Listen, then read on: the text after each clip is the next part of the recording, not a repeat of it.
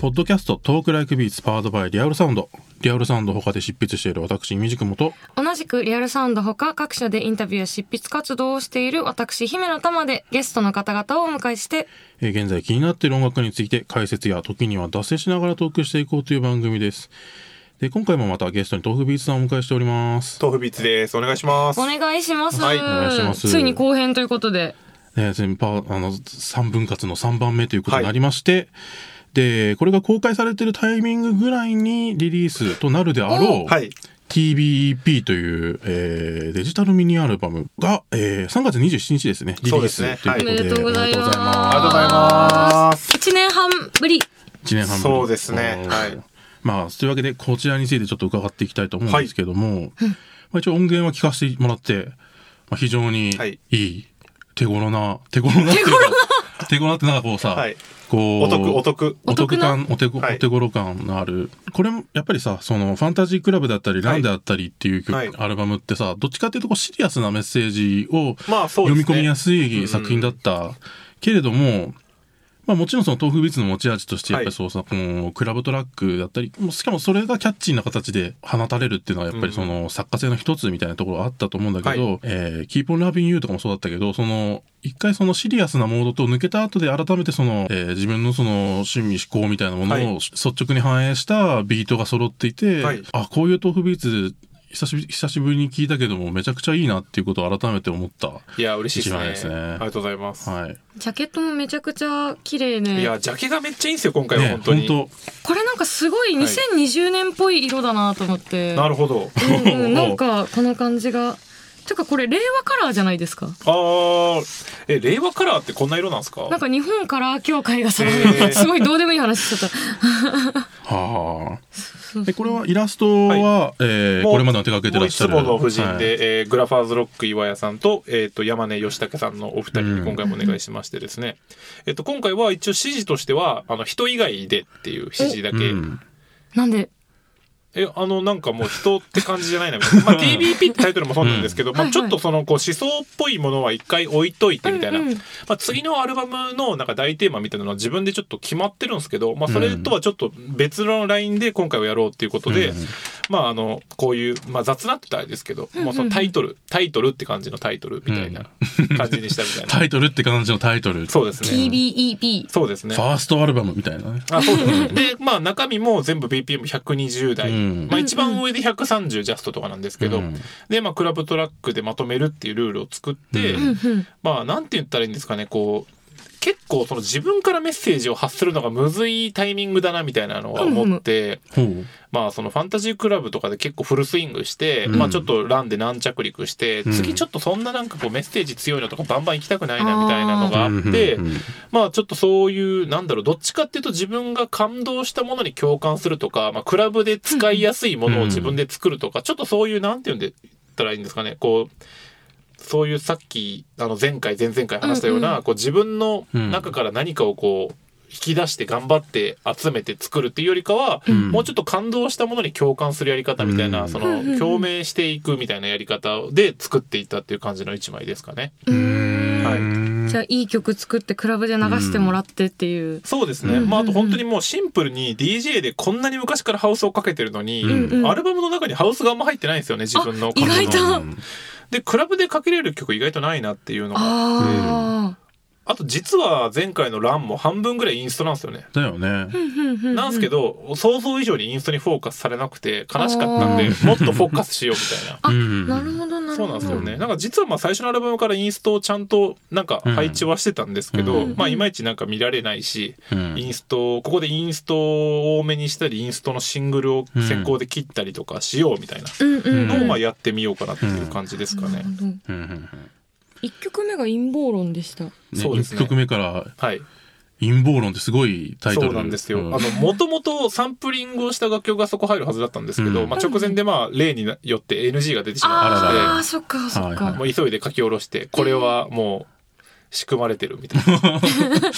の状況この曲自が体いらがれいられない、その一心、納期一週間前とかで書き下ろさなきゃいけないのはもう仕組まれとるわっていう気持ちを曲にした、えそんでなも。それが一曲目に来るってすごいですね、うんまあそうですね。ただまあその、あ四つ打ちでアッパーみたいなのはまあ外せなかったんうでん、うんうん元の曲がちょっとそういう感じだったので、はいはい、うんなまあそういうのを自分で書き下ろしてみようと思って作った曲ですね。うんるほど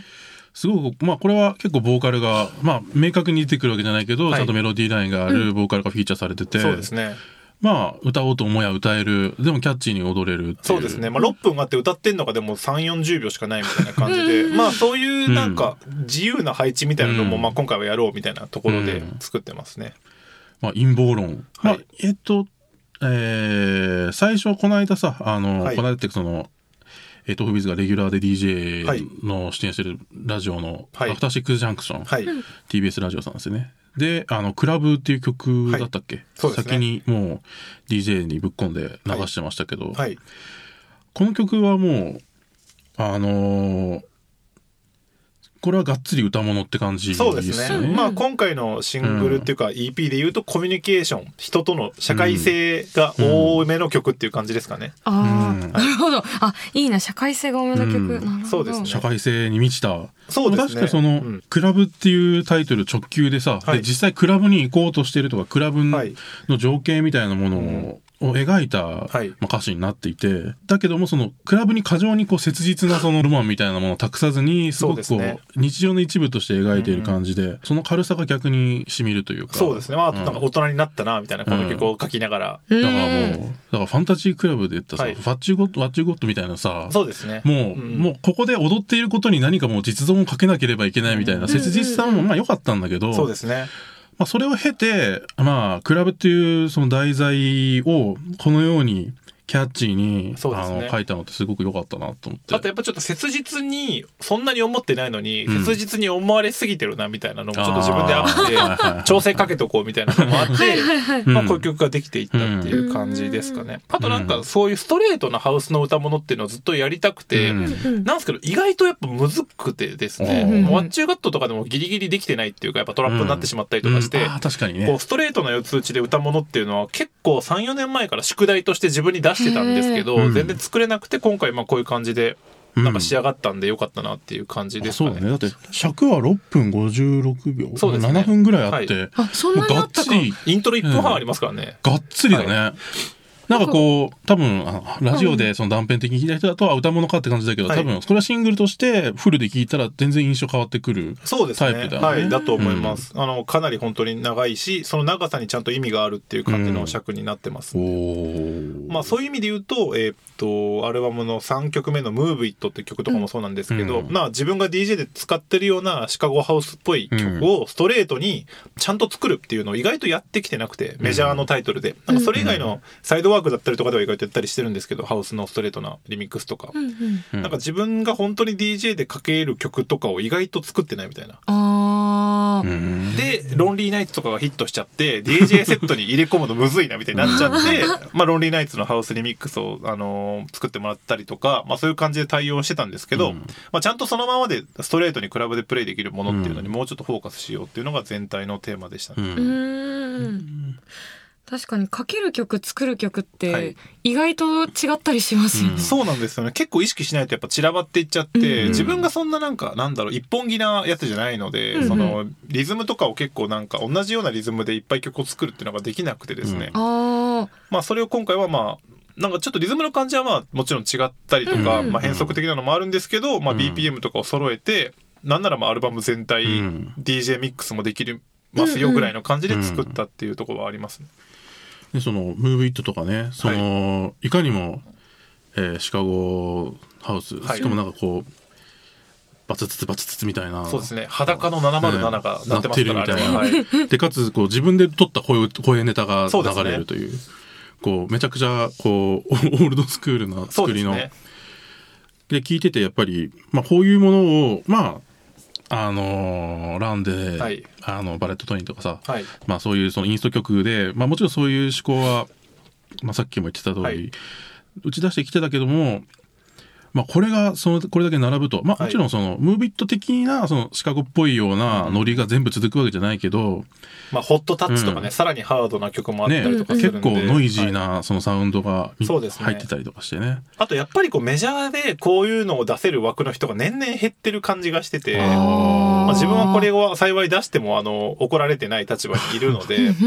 まあそれこそまうあん昨年ねいろいろあってあのテクノ界の虚勢あがカタログがなくなってしまいましたけど。あああいう感じで、こう自分がかつて、こう、J-POP を聞き出して、そういうのに誘ってくれる存在みたいなーうのが、んうんやっぱちょっと少ないっていうか、うんあの特に最近ちょっとみんななんかローファイとかまだちょっとなんか小綺麗な方にやっぱ寄ってる気がしあーはいはい確てかに、特にメジャーとなると本当にうんうん、なんかそういうののガイダンスみたいなのをしてくれる人、うんメジャーだとマジでちょっと思い当たんないフェーズに入ってきてて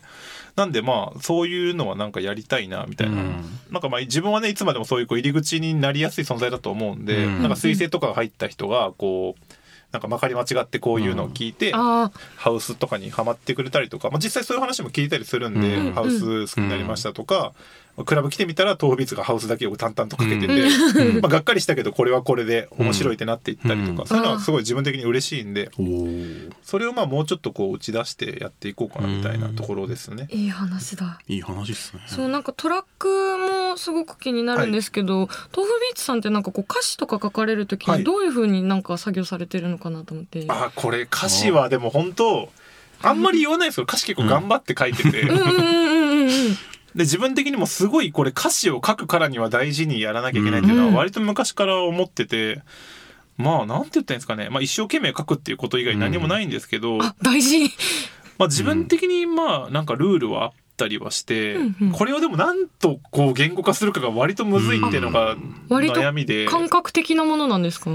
そうですねただ、うんえーっとなんて言ったらいいんですかねさっき前回前々回話した通り、うん曲の答えは曲の中にあるんでうんうんなんかなんだろうその本来こその曲に当てはまってる自分がベストだと思う言葉をなんかこう浮き出しさせていくというか、うんうんどこから拾ってきた言葉をつけたりとか言葉に合わせて曲をつけるっていうのじゃなくてなんかそこに合う言葉自分が気持ちいいと思う言葉の正解が多分あって、ああそれを探すみたいな感じの方が近いんですよね。彫刻方式ですよねあの白いキャンバスに描いていくっていうよりは掘り出して正解を見つけていくというそうですね形にするっていう、実際よく言うんですけど歌詞作る時にその丸太をチェーンソーみたいなので大まかに削ってからはいはい後で細かいところをやっていくみたいなあー曲作りとかもそうで全体像を早く把握した方が自分としては進めやすいんでうんもう適当な音でもいいんでまず完成させちゃってうん後からディティールに戻るっていうやり方の方が自分的には好きなんですよね。ああなるほどななんかピントをどんどん合わせていくみたいなやり方が多いかもしれないです。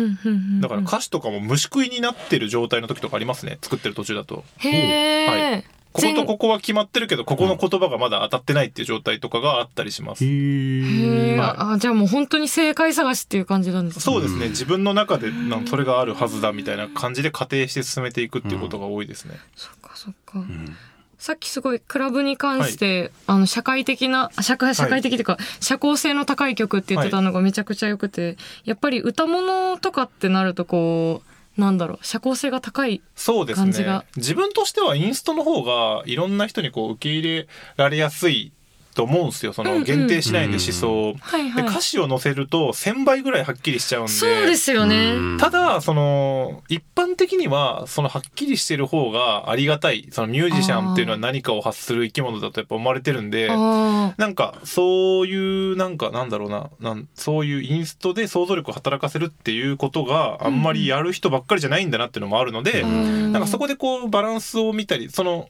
陰謀論みたいなちょっと歌が入ってる曲っていうのは、うんなんかそういうののバランスを見たりとかもしてるっていうところもあって。なるほどあんま他の J-POP でないと思うんですけど、ああいうんう8行だけ歌詞があるうんうんうん自分で言うとステークホルダーって曲が近いんですけど、うんうんあれはなんかみんなを歌物だと思ってるけど自分的にはインストと思って作ってはいてはいみたいな、なんかそういうなんか印象をどういう配分にするかっていうのが結構、あおのーなんか作ってる時に割と気になるところだったりはしますかね。はあなるほどそうですね。なんかある種さその最近だとさロックだヒップホップだみたいなさ、ロックが死んでヒップホップが今流行ってますみたいな話だけどさ、そういう話の時にどうしてもこうあのハウスとかさ、はいクラブミュージックっていうのがダンスミュージックって若干こうさ忘れ去られがちなフそうィですねールドにあるじゃない。